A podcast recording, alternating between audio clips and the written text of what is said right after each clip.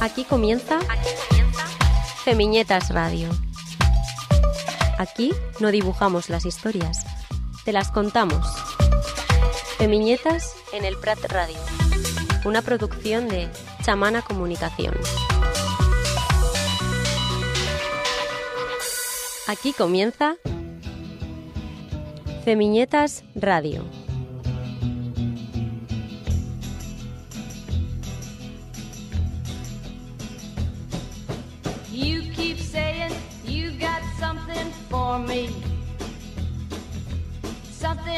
Call love, but confess.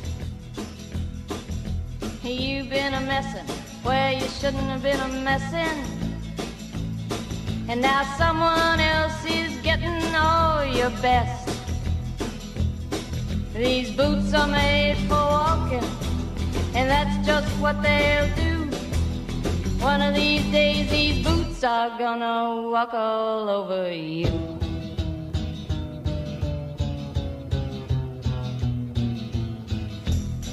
Yeah.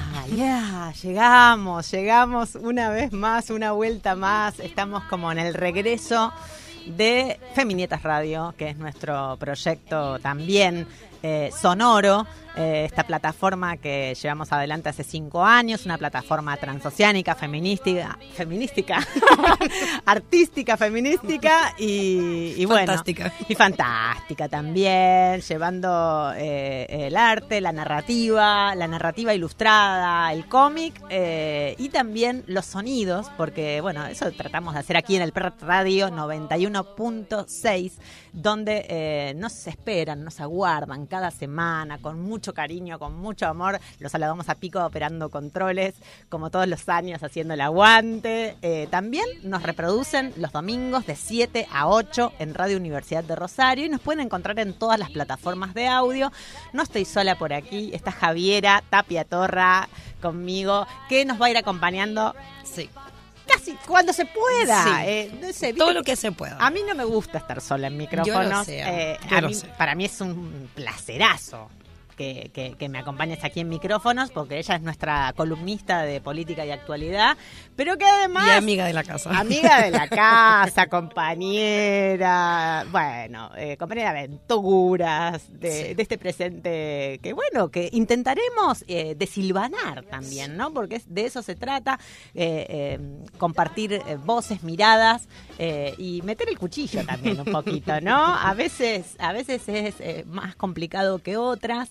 Eh, dejamos el, el- el respiro del verano con un con una elección del 23 de julio, pero primero vamos a presentar con la presentación que corresponde, porque tenemos separadores, tenemos Me insignias de programa y me parece Empezamos con todo. que amerita Bien. todo. Sí.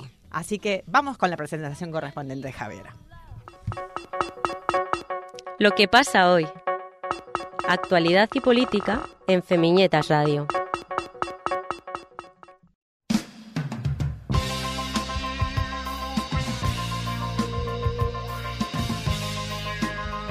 Hay muchas cosas nuevas que van a suceder Sí. durante la emisión de- del programa 42, emisión 42 de Femineta Radio. Y bueno, vaya tela, eh, hay investidura, no hay. Eh, ¿Qué es lo que puede empezar a pasar? ¿Cómo pasaron cositas durante el verano? Pasaron cositas. y se vienen cositas también. Y se vienen algunas. Sí.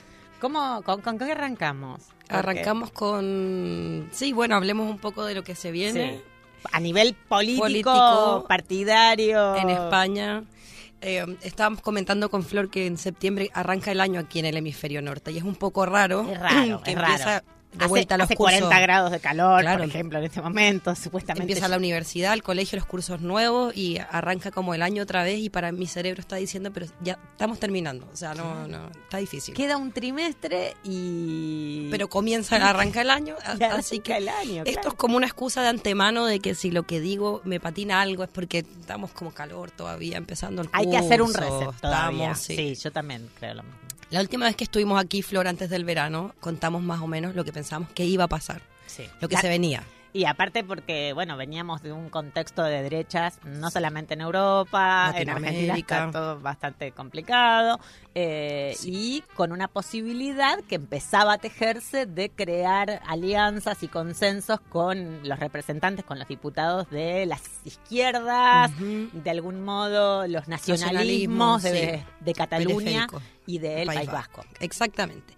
No nos equivocamos en decir que aunque Feijó había ganado las elecciones, lo tenía muy difícil y sigue teniéndolo muy difícil. Yo creo que no, no nos equivocamos en eso. Yo creo que sí me equivoqué en pensar que la amnistía no estaba arriba de la mesa, al parecer. El, fue la diada hace poco, que es el Día de Cataluña, el 11 de septiembre, y los discursos por parte de los líderes independentistas fue que amnistía es el desde, digamos. Ni siquiera para sentarse a negociar. De antemano tendría que estar Ya, incluido. sobre la ya mesa sobre la mesa. firmada. De hecho, fue la palabra que aparecía en catalán, ¿cómo se dice? Traición. Sí. Ah, butiflé. Claro, hay, hay, hay una puja muy fuerte en el interior de también los partidos independentistas. Por supuesto, hay que pensar que aquí, como me gusta decir a mí, cada uno barre para su plaza. Entonces, esto de dar los votos hace que haya una pugna interna entre los independentismos. Para quienes nos escuchan de afuera, existe independentismo catalán de izquierda y de derecha. Exacto, Siempre lo decimos. amplio. Es confuso cuando uno viene de afuera entender que gobiernan juntos, pero evidentemente cada uno está ahí haciendo un gallito por quien se queda con el- liderando la causa independentista en Cataluña. Claro, son es muy grande el- Junts el per. Cataluña del lado de Puigdemont o Esquerra Republicana, que actualmente el presidente Pere Aragonés es de ese partido. Entonces, de base, amnistía.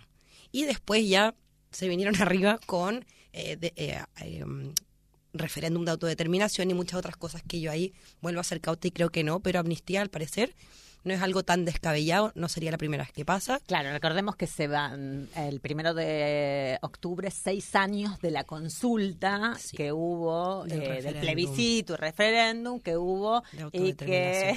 España no autorizó y que luego se dio... eh, Mandó a reprimir con los piolines y se le pegaron a las abuelas y fue los piolines de la policía. Los piolines, o sea, mandaron a la policía en un barco que tenía unos piolines, por eso decimos a los piolines, Exacto, pero un barco fue todo- muy violento eh, la represión y además quedaron un poco eh, mal parado el gobierno español que dijo que esto no se iba a producir, que no Exacto. había las, las condiciones y las urnas estuvieron y la gente salió, votó.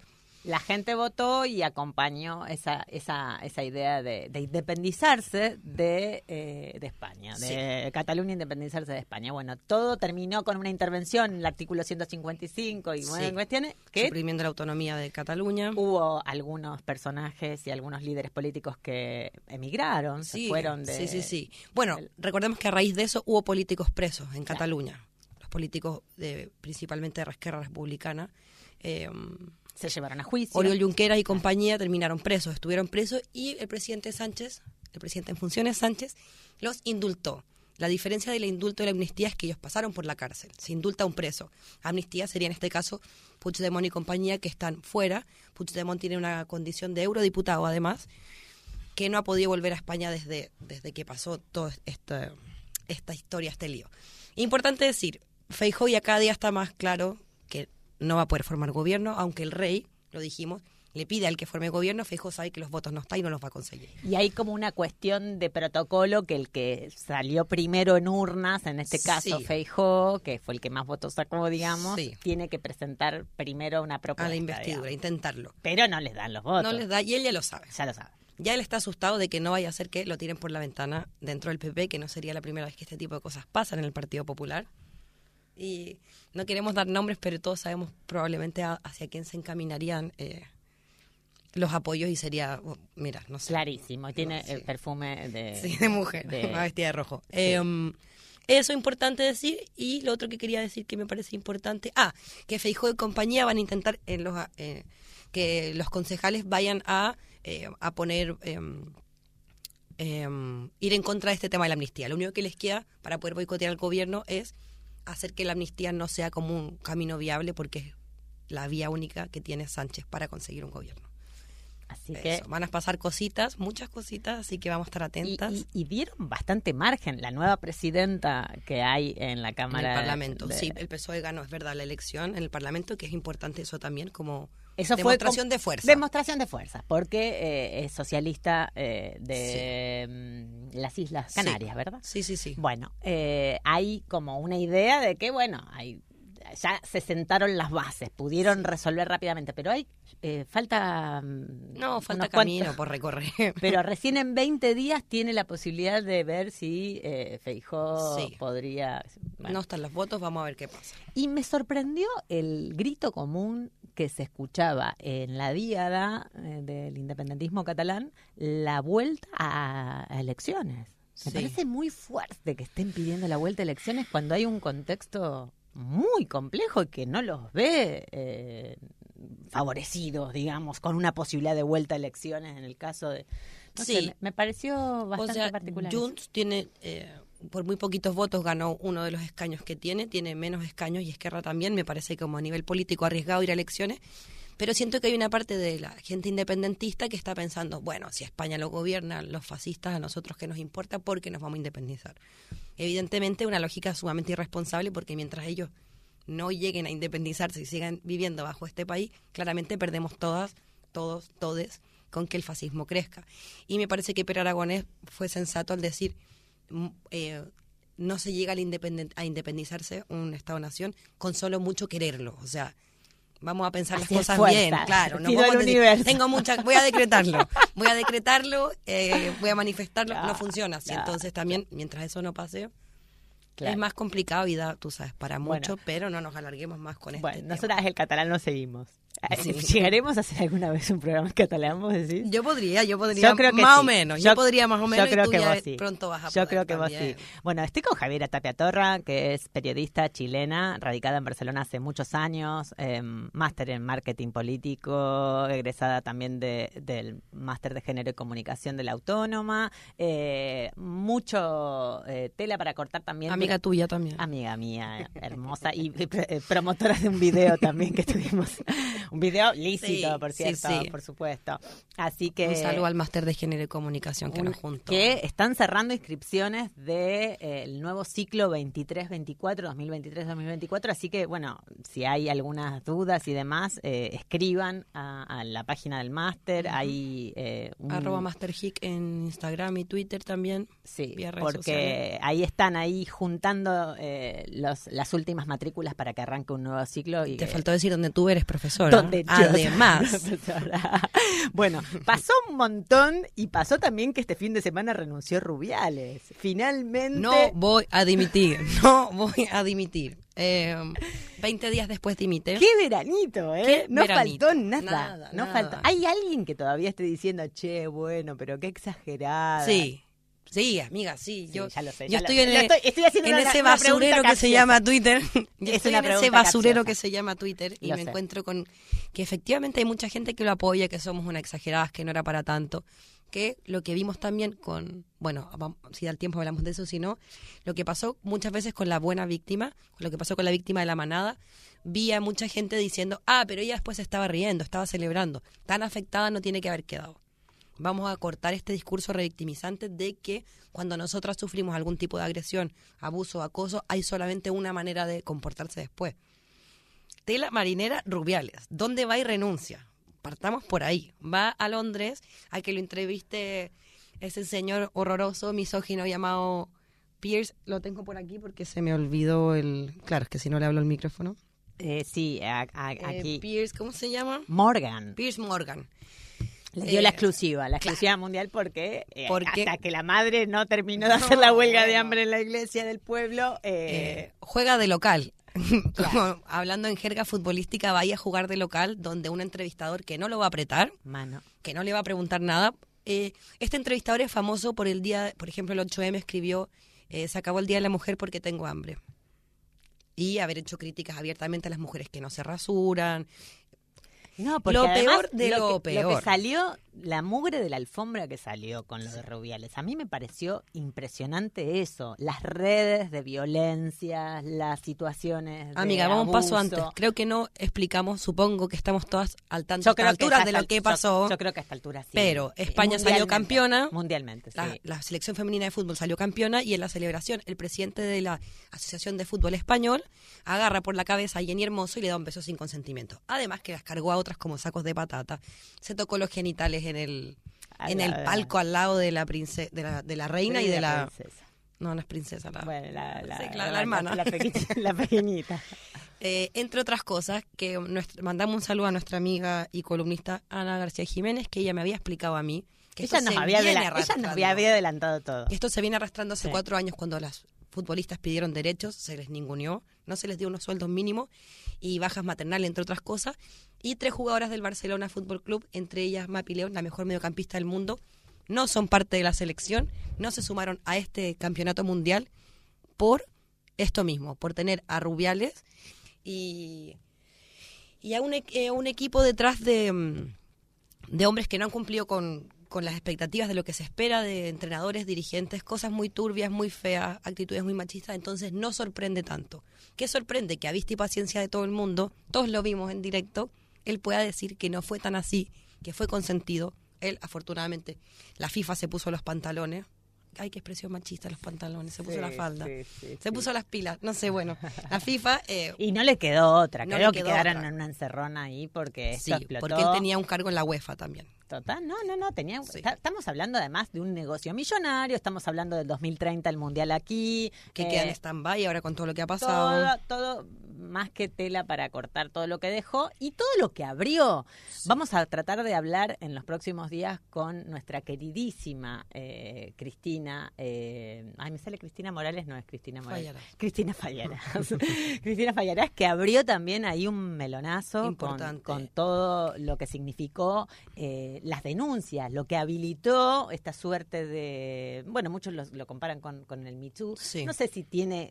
Si hay que comparar todo, pero bueno, No. sí abrió un montón de cuestiones que siguen sucediendo, Sí. sin ir más lejos, eh, tocadas de culo en directo de periodistas que están Ayer. a- ayer mismo, ¿no? Eh, Es importante decir y que va a la- seguir sucediendo, Sí, no, y que la Audiencia. Nacional imputó a Rubiales por agresión sexual y coacción. Sí. Va a tener que ir a declarar, así que más allá que haya renunciado, esto va a seguir por la vía legal, que creo que es importante ponerle un ojo. Pero no podría estar más de acuerdo contigo, Flor, que esto sigue pasando eh, todos los días y lo que decías de Cristina Fallarás, que las mujeres han empezado a enviarles testimonio porque es como si a vista y paciencia de todo el mundo vemos esto y son capaces de negarlo, ¿qué pasa a puerta cerrada? ¿Qué pasa cuando es tu jefe y no hay una cámara, no hay gente viéndolo? Y testimonios muy duros que todas conocemos y hemos vivido en mayor o menor medida. Yo lo hablaba con una amiga y decía, me siento mal de sentir que he tenido como una fortuna, entre comillas, de no haber vivido cosas tan terribles, pero no puede ser que las mujeres vivamos con un temor desde que nacemos y crecemos dentro del cuerpo porque no exageramos, esto pasa todo el tiempo, todas las veces. Absolutamente, y desde muy pequeñas. Y desde muy Porque además lo que abrió esto fue, eh, nada, eh, un montón de situaciones o recuerdos eh, desde la vía pública, desde familiares, desde situaciones incómodas, espantosas y que fueron normalizadas. Normalizadas. hasta acá. ya no, eh, ya no, ya no más normalización de ningún tipo de violencias. Eh, Bueno, y, y como, mira cómo te engancho el tema y cómo te lo cierro, te cierro la columna. Eh, pero es que no denuncian y cuando denuncian no se les cree y cuando se reforma la ley eh, hay unos jueces que les parece que rebajarles la condena a la manada por la ley de solo sí es sí eh, es un acto más bien político claramente cuando se le da un margen a esta nueva ley emblema del gobierno que salió tan mal y que tiene tan mala prensa y que tiene tan malas opiniones, cuando se ha querido poner hincapié en el consentimiento, en darle una vuelta a que solo sí es sí, porque sabemos que la ley anterior era, dijiste suficientes veces, veces que no, eh, parecía que no lo estabas pasando tan mal. volver a revictimizar. Volver a revictimizar, volver a, a poner el, eh, el dolor de las víctimas arriba de la mesa desde una estrategia política donde ya hay gente sacando réditos para decir que, como Almeida dijo ayer que Irene Montero, como está muerta políticamente, Yolanda Díaz tendría que dimitir. Porque unos jueces, como separación del Estado, ¿sabes? Los poderes del Estado, porque Sí, unos jueces le rebajan la condena eh, a los violadores de la manada. No sé, creo que hay mucho paño para cortar respecto a la justicia. ¿Qué Sí, está pasando? No se renueva Mínimo capacitación. no, por no supuesto, y que necesitamos que se renueve el... eh, o sea, la Unión Europea ya le pidió a España que tenía que renovar el Consejo General del Poder Judicial antes de asumir la presidencia, pero claramente eso ya no pasó porque se adelantaron las elecciones. El PP tiene un bloqueo porque no quiere que se renueve. Le gusta tener ahí eh, algunos de los suyos y por eso también nos va como nos va. Hay que renovar el Poder Judicial.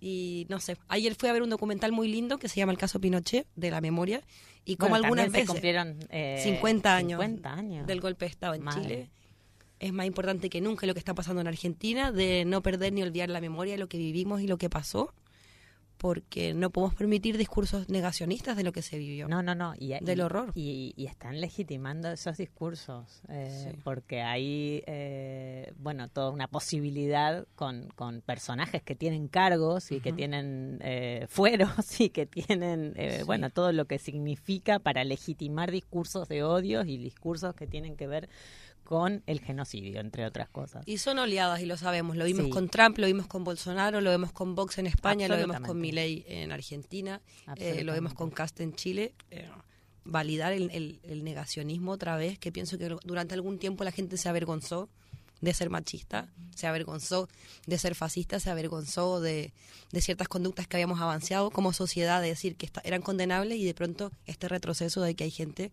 en- enarbolando banderas, de decir yo soy orgullosamente machista, las mujeres Sí. a la cocina. Ni, ni hablar, dictadura ni fue hablar de cortar el minuto de silencio por Marruecos que se dio acá. Eh, pero bueno, Sí. seguimos. eh, Vamos a escuchar música. Te vas a quedar todo el programa. Me voy a quedar contigo si me lo pides. está Marica Vila eh, en un ratito con nosotras, una amiga de la casa también. Eh, pero bueno, les cuento que tenemos novedades. Eh, hay musicalización desde eh, Aguas Internacionales Cines, que es una editorial independiente que queremos muchísimo. Está el Chini, uno de los socios, eh, que es amigo y que quiso musicalizar Feminietas cuarta temporada, y así lo hicimos. Y de hecho, eh, nos presenta el primer tema él eh, con una banda exquisita eh, eh, encabezada por eh, Erna Kitt. Yo pronuncio mal, pero él pronuncia muy bien y cuenta un poco de qué va este primer tema Gracias, que, Chini. que nos trae el Chini.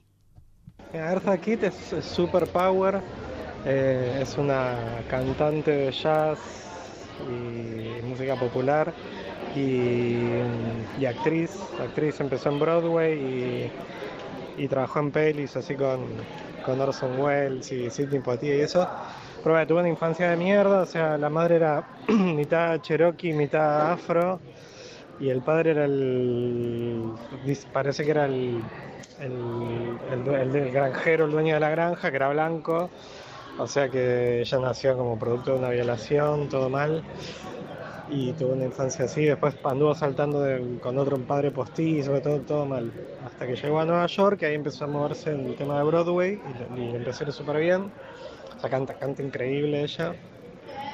Y bueno, tiene como canta en, también tiene eso, que canta en castellano, en francés, en- tiene una canción en turco, en alemán. Y bueno, eh, le fue muy bien, empezó a hacer cine también. Y, eso, y después también lo que tiene es que siempre fue como muy comba- combativa, como no se comía una. Y al punto que la- se tuvo que exiliar en un momento porque metió la. va, protestando por la guerra de, de Vietnam. Eh, dijo un par de cosas en una gala a la, mujer del presidente y, todo mal. Este,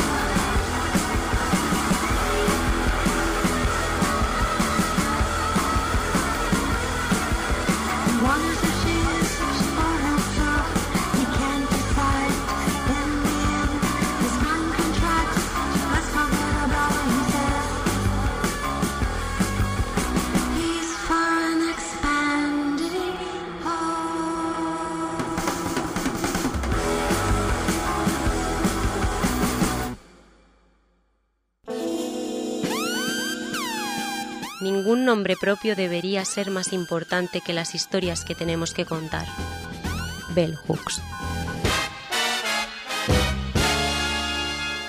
Entrevistas en Feminietas Radio.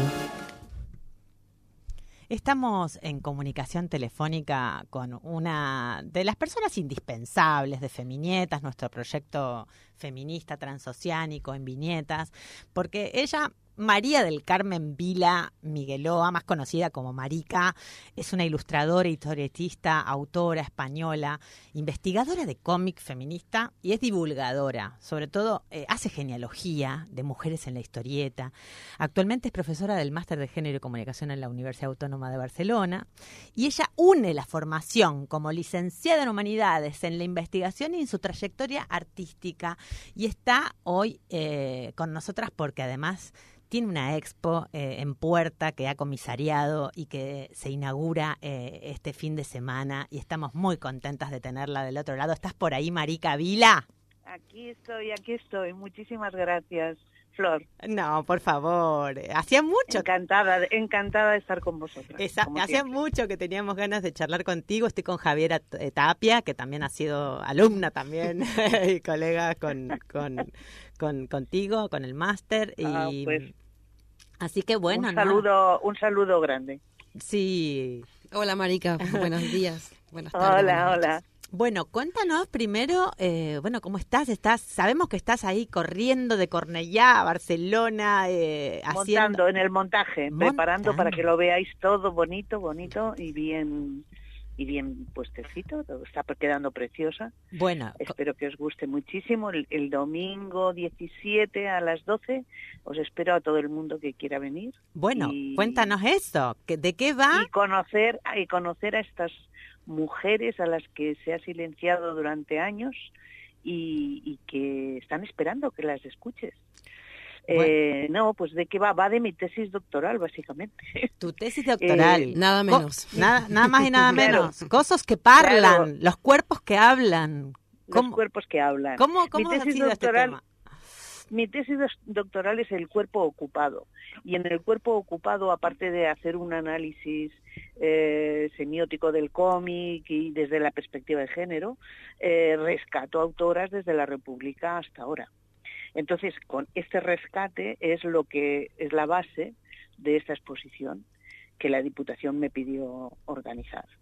Eh, de hecho, eh, pues empezamos en- a, partir de 1910 encontrando a la hermana de Ismael Smith o a la hija de, de a Laura Albéniz, Mm, eh, mm, conocida, bueno, muy poco, pero algo conocida como pintora, pero no con su relación con este mundo. Eh, entonces mm, hemos podido rescatar un pequeño original de Laura y no hemos podido rescatar originales de, eh, de Ana María Smith porque los que hay son están de muy delicada conservación y se verán cuando la exposición vaya al Museo de Sardañola, que es quien los tiene, pero aquí nos han cedido una, una eh, intervención de una artista actual mm, Navarro, que Isaac Navarro, que hace eh, sobre la obra de, de, Ana María. Entonces veremos eh, a Ana María a través de la obra de esta otra autora. Después tenemos a Lola Anglada, pionera, nuestra primera pionera autora de cómic, eh, que conocida como ilustradora de cuentos infantiles, pero no que ella empezó con todos los modernistas en las revistas satíricas catalanas, aunque luego fue derivada a los niños, ¿no? y pero que ella tenía esa fuerza y esa y esa esa garra del dibujo del dibujo no femenino al dibujo femenino se le fue redondeando luego mm, lo que era lo que exigía en teoría el público infantil según el patriarcado entiende Claro. y, y, eh, y aquí pues la recuperamos en, en todos los sentidos. Eh, después llegaba la dictadura y nos encontramos con, con Rosa Galcerán, con eh, mm, Pili Blasco, con, con Carmen Barbará, con María Pascual, La Purita Campos. hasta llegar, hasta llegar a Mm. Purita Campos, que es la última que Claro. llega hasta los años 90. Pero en esa trayectoria eh, vemos como el cuerpo está eh, es un cuerpo cautivo, porque es un cuerpo cautivo de la moda, eh, que es a través de la moda que las mujeres se pueden eh, explicar, pero claro, no están haciendo sus guiones, están haciendo los guiones en los que las encuadra el patriarcado, que es el cómic romántico y que tiene unas estructuras muy concretas de modelo y a lo que se tiene que parecer, ¿no? Eh, me he dejado a- a- antes también, a- antes que ellas, a, a- a la muñeca Maripepa, que fue una icona en los años 40, eh, mm, que también la veremos. eh, La Nuria de- Pompeya. no, no, aquí viene, a partir de los años 60, 60. empieza la ruptura feminista. Y la ruptura feminista y la mm, transgresión eh, con la que, que necesitamos hacer las autoras para aparecer en la visibilidad. Y esas son, empieza Nuria Pompeya en el, en el 68 y después venimos pues Montse Clavé, mm, eh, Elsa Plaza, eh, yo misma, eh, Mariel Soria, Laura Pérez Bernetti y Marta Guerrero. Esa es el cómic de la transgresión. Primero, eh, bueno, primero, es una, es una transición de la transgresión al giro de la mirada erótica. Eh, veréis cómo los cuerpos nos van hablando todo el tiempo de estar cautivos, de, de- de romperse, de liberarse y de cambiar la mirada.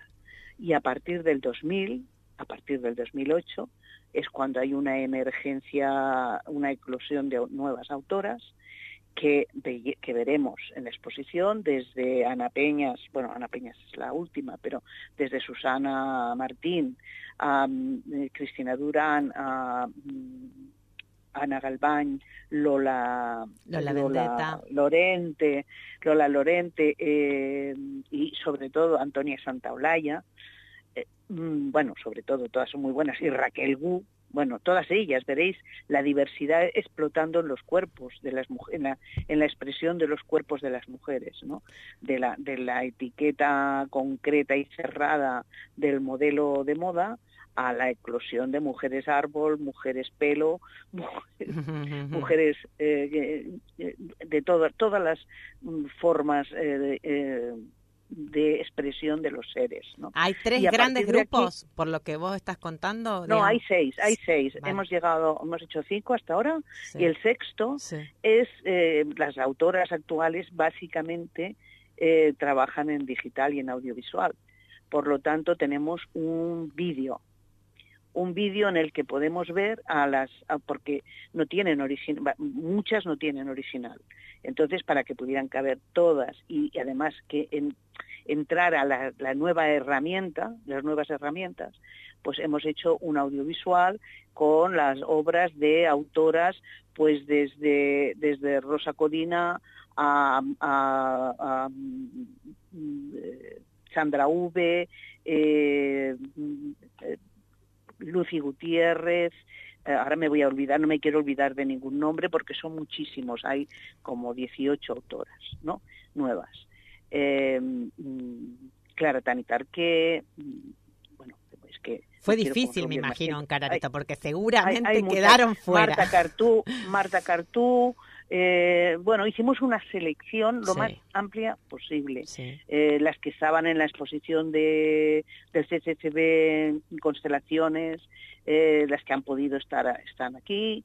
Mm, hem- hemos cogido lo- la, la mirada más amplia de la actualidad y ahí está representada. Y ahí están Y montando. todo o esto sea, y todo esto todo esto está acompañado en cada ámbito con el texto que explica el contexto de la historia y explica eh, y destaca las las maneras eh, de cada una.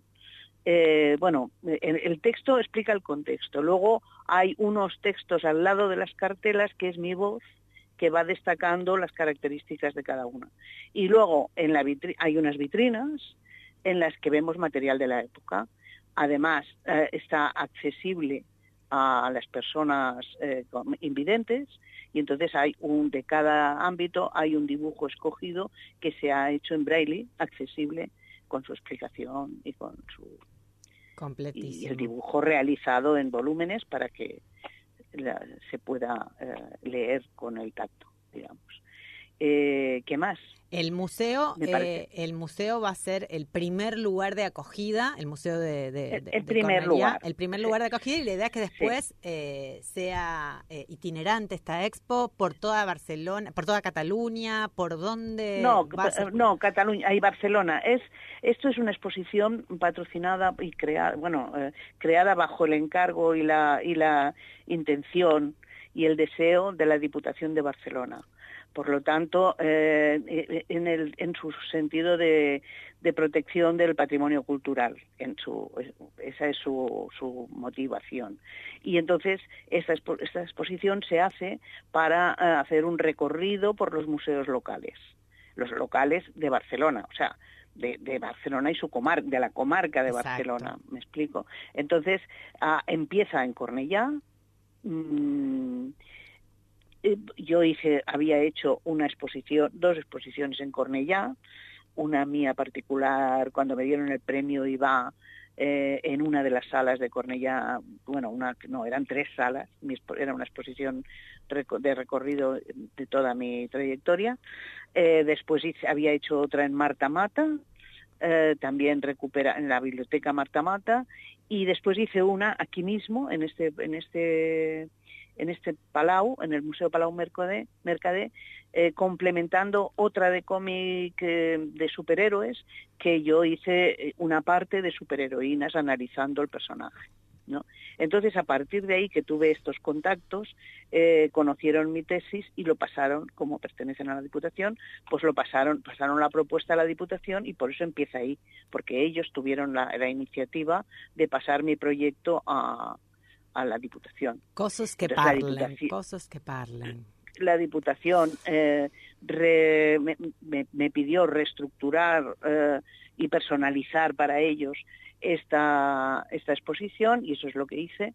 Y hemos estado pues casi dos años recopilando, buscando originales para que fuera de trabajo original todo. O sea, tenemos, el, mm, no sé, en este momento no sé el número exacto, pero bueno, hay muchísimos originales y luego el trabajo virtual que es también recopilar y pedir permiso seleccionar eh, escoger mm, páginas y, y hablar con todas las mujeres. Ha sido un trabajo exhaustivo de dos años para para ligar esta, esta todos los elementos que conforman esta exposición y, y, y presentároslo y dejar que hablen los cuerpos de las mujeres. que va a quedar inaugurada este domingo eh, 17 de septiembre a las 12 en eh, el Palau Mercader de Carretera de Hospitalet, sin número, ahí en Cornellá de Llobregat. Me decía un amigo, eh, quizás eh, en Sorna, quizás es demasiado machista y yo no lo he visto,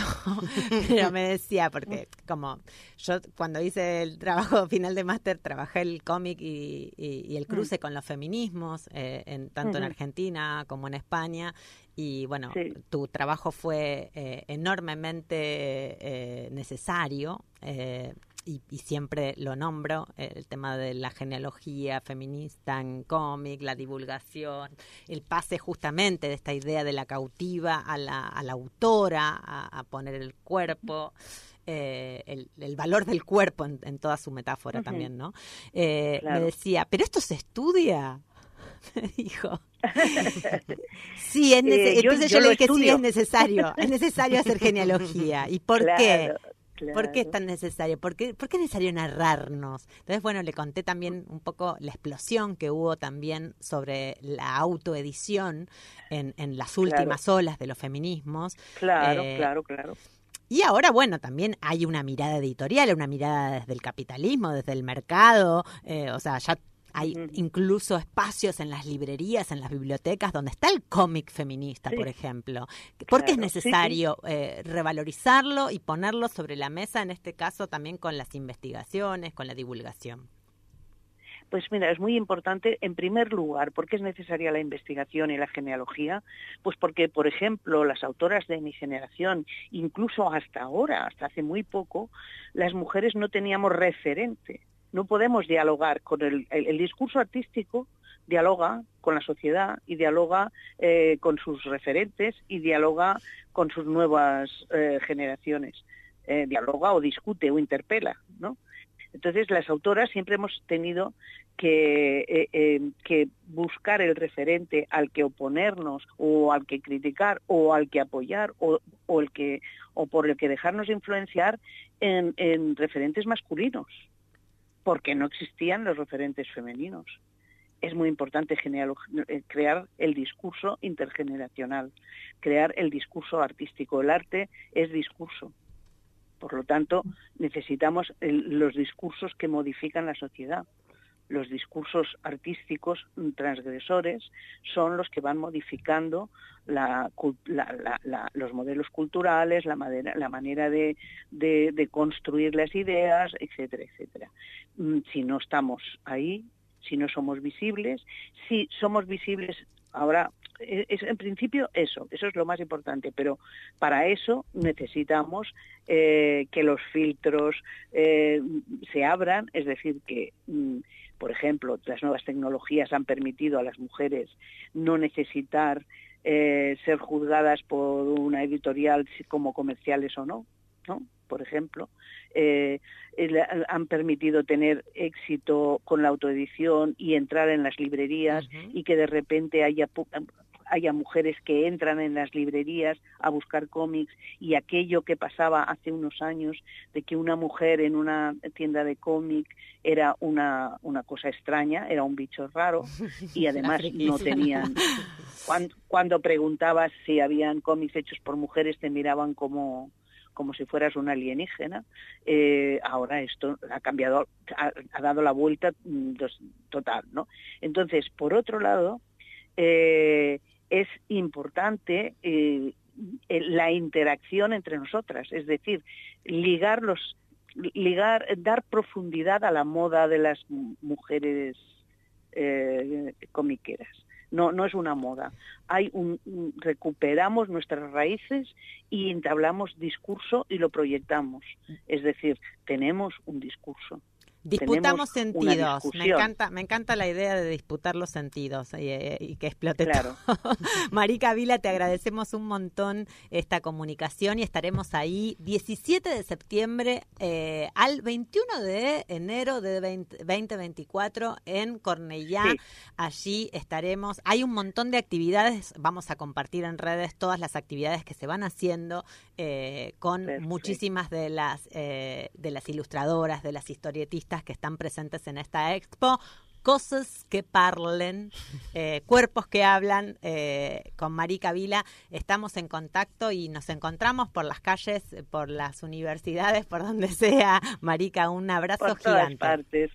Un abrazo enorme y muchísimas gracias. Mucho y recordad éxito. que es itinerante, que cuando acabe aquí irá en primer lugar a Mataró y después a todos los museos locales.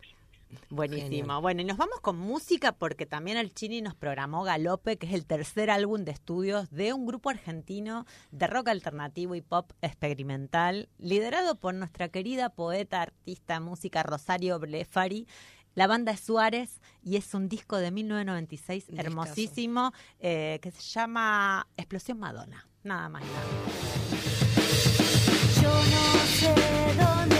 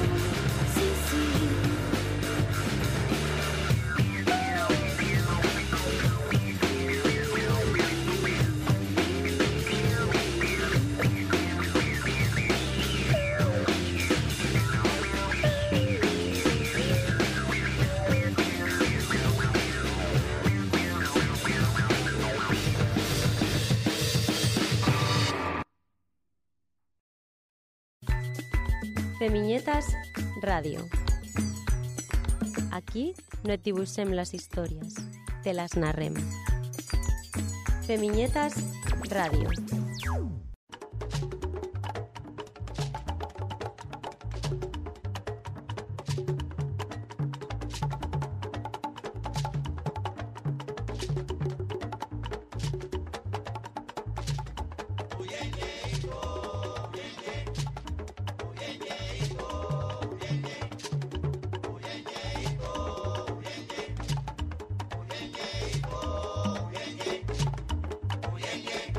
Bueno, no sé si te habrás dado cuenta que eh, traje nuevas cortinas. A ver, subilo un poquito sí, más, sí. subilo un poquito Me más. encanta. Me dijo el psicólogo que tenía que arrancar. eh, ¿Por qué no vas a bailar? Me dijo. Yo te dije lo mismo el otro día también, Vos me dijiste el otro día, estaba en la fiesta de Pobleno. ¿viste? Me perdí la fiesta de Gra. Pasa que mucha gente. No, sí. Me da palo Sí. cuando hay tanta gente, pero me encantan las fiestas de barrio. Sí. Acá, eh, donde estamos Invítenos a bailar. ¿Cuándo son las fiestas del Prat? La fiesta. Las fiestas La semana Prat. que viene. El pregón estaba acá en la puerta de la radio y los podríamos haber hecho un pasar al, al, A la persona. al pregonero. Al pregonero. Al pregonero de, de Vamos a venir al Prat. Tenemos que venir. a- Son buenísimas las fiestas del Prat. Sí. Sí, Pico dice que sí, dice que son geniales. No, no, están buenas, buenas, buenas. Y, y hay que buscar la programación porque hay un montón de escenarios eh, en las calles, en las plazas, en todos los espacios públicos, que es lo que además reivindicamos siempre de estos micrófonos, Eh, ¿no? Recuperar esos Utilizar el espacios. espacio público, la importancia de compartir, organizarse, Sí. conocer a las vecinas. Sin lugar a dudas, eh, me parece fundamental. Así que bueno, eh, esto es música africana. Eh, me viene a la cabeza eh, Shakira. No, Ujú. Vos dirás, ¿qué tiene que ver música africana con Shakira? Lo El más, Waka Waka. lo más conocido fue un tema bastante choreado. Polémico, sí. Polémico, Una apropiación cultural, robo, un poco de todo. Pero bueno, es que no puedo dejar, no puedo dejar de pensar. Igual eh, bancamos a Shakira. Esta semana fue eh, la- los premios de la MTV, que yo no sabía que seguía existiendo. Niño, amiga, niño, no te preocupes. No sabía que seguía existiendo y que tenía tanto peso. No tengo televisor en casa hace muchos años y es muy loco porque, claro, ¿dónde ves las, los videos de MTV si no tenés tele? O sea, no las ves en el móvil. No, yo creo que ya no tiene el peso que tenía MTV, que No, fue la- no el sé. gran referente cultural en los 90 para la gente más joven que nos sigue. Absolutamente. Lo y- que pasaba en MTV era... Y antes Chile. Nosotros en Sí. Argentina veíamos mucho el canal internacional de Chile, que no me acuerdo cómo se llamaba. TVN, TV, TV Chile. TV Nacional de Chile. Y había Yo estaba enamorada de Ruth. Y bueno, So- y Alfredo Levin, chileno también en MTV. la vida de Ruth Infarinato. por favor, no sé, busquémosla. Bueno, nada, impresionante y si no lo vieron, eh, el despliegue, toda la performance de Shakira que hizo como, no sé, 10, 15 temas en 20 minutos, así como un salpicado, como en una presentación descomunal, y fue ovacionada desde Taylor Swift hasta, no sé, to- todos los famosos ahí en el show de estaban. Miami, me imagino que habrá sido, no me acuerdo dónde, pero, pero bueno, nada, una... eh, Potato, potato, sí. enorme consagración de su eh, eh, tres, Carrera, tres- claro. tres décadas haciendo hitazos, temaces, a pesar de los eh, Sí. pich- eh, ¿cómo se llama? El- ¿Qué? ¿Piqué? Mira, ni nos acordamos. Ni, Acuerdo, nos acordamos. Ni me acuerdo de Shakira de- campeona, diosa no, no, no, divina. maravilloso. Que pague impuestos, pero lo demás todo genial. Sí, pues está bastante complicadita acá, ¿eh? en la zona. Bueno, así que nada, recomendado eso. Y otra de las cosas que necesitamos es el acompañamiento. Nuestra audiencia eh, a veces eh, muta, eh, fluctúa, es obviamente de, de origen latino en la mayoría, pero no necesariamente, porque viste que ahora con, con el Spotify podés Claro. mirar de dónde te están escuchando Ah. y demás. Nos escuchan en Berlín, nos escuchan en, en Inviten, Reino ¿no? Unido, nos escuchan. Y justamente, eh, bueno, ahora podés mirar todo eso, Qué las bueno. franjas etarias, qué edades. Nos gusta bailar, somos simpaticonas. Bueno, vos en este vuelta no te sumaste, pero estás invitadísima. Vamos a hacer radio en vivo desde el Reino Unido, desde Londres concretamente, Me porque encanta. vamos otro año más a la London Spanish Book eh, Scene Fair. Eh, ahí hay una programación enorme, el 7 y el 8 de octubre próximo, falta muy poco, eh, y vamos a hacer un taller junto con Vicky Cuello. Eh, y necesitamos eh, que se inscriban. Que se inscriban. Es, es una moneda lo que lo Sí. que lo que sale para, para colaborar en este enorme edición que es la quinta edición ya de la London Spanish Book and Scene Fair Ajá, eh, feria que- de libro y fanzine en que es la Londres. feria del libro eh, de manera interdependiente, como le llamamos, porque bueno, es con muchísimo esfuerzo y con un colectivo, sobre todo de mujeres, eh, que bueno, son las Amigas de la Tundra, una revista cultural que nació más o menos en la misma etapa que Feminietas y que queremos muchísimo y que bueno, que siempre apuestan a estos tipos de encuentro que celebramos sin lugar a dudas con eh, jam de poesía, con un montón de, feriantes que vienen de diferentes lugares. Va a venir también una comitiva desde Rosario eh, con Lila Sigrid eh, a la cabeza y trayendo un montón de libros de autoedición y de editoriales independientes que, que laburan muy bien, eh, no solamente en el género de narrativa, sino en poesía y en, y en, otros, eh, en otros formatos. Así que vamos a estar compartiendo y haciendo, haciendo radio también, ¿eh? haciendo un par de cosas ahí. Y, y bueno, pueden Bueno. meterse en la, en, la, en la página o en las redes buscando latundra.com, ya pueden entrar. Que, que ahí también pueden eh, acceder a, a los tickets si quieren colaborar o entrar. Eh, están más que invitadas. Eh, o sea, quienes nos están escuchando y conocen gente en Londres, mándenle la información. Arroba feminetas. Necesitamos que la gente vaya, participe. necesitamos que participen, sí. Se sí, va sí. a pasar genial. Va a ser van a estar genial. con Flor. Y tenemos que pagar, Vicky. el, tenemos que pagar el hostel. Hay que pagar la, la estadía, así que por favor apúntense. Arroba Sí, sí, Eh, Arroba la tundra. arroba la tundra, arroba eh, LSBZ. Claro, que es es London Book Ferry. sí. Exactamente, exactamente, ahí estaremos, así que bueno, tenemos muchas ganas eh, de, de estar. Eh, sí, sí, el Sí, inglés. se habla inglés aquí. Y catalán también, ¿eh? por Sí. favor. Todo- No se diga. No, no vamos a decir los, los por qué. pero, pero bueno, ahí estaremos. Eh, ¿Qué más? Por bueno, legítimo y queremos hacer un llamado porque queremos preparar queremos preparar un especial, Javier. ¿Hacemos un ¿Podemos- spoiler? Ya podemos, sí, sí, sí, Bueno, tenemos que hacer un bueno, spoiler porque bueno. necesitamos de la, de la Bien. colaboración de nuestra audiencia. Sí. No solamente eh, mujeres o personas eh, no binarias, eh, queremos también varones. Por supuesto. Queremos toda la comunidad de feminietas que, que, que nos sigue acompañando. Tenemos una linda comunidad en diferentes sitios y esto es una posibilidad. Y si nos estás escuchando, queremos... ¿Cuál es el tema? eh, Citas, Citas. sí.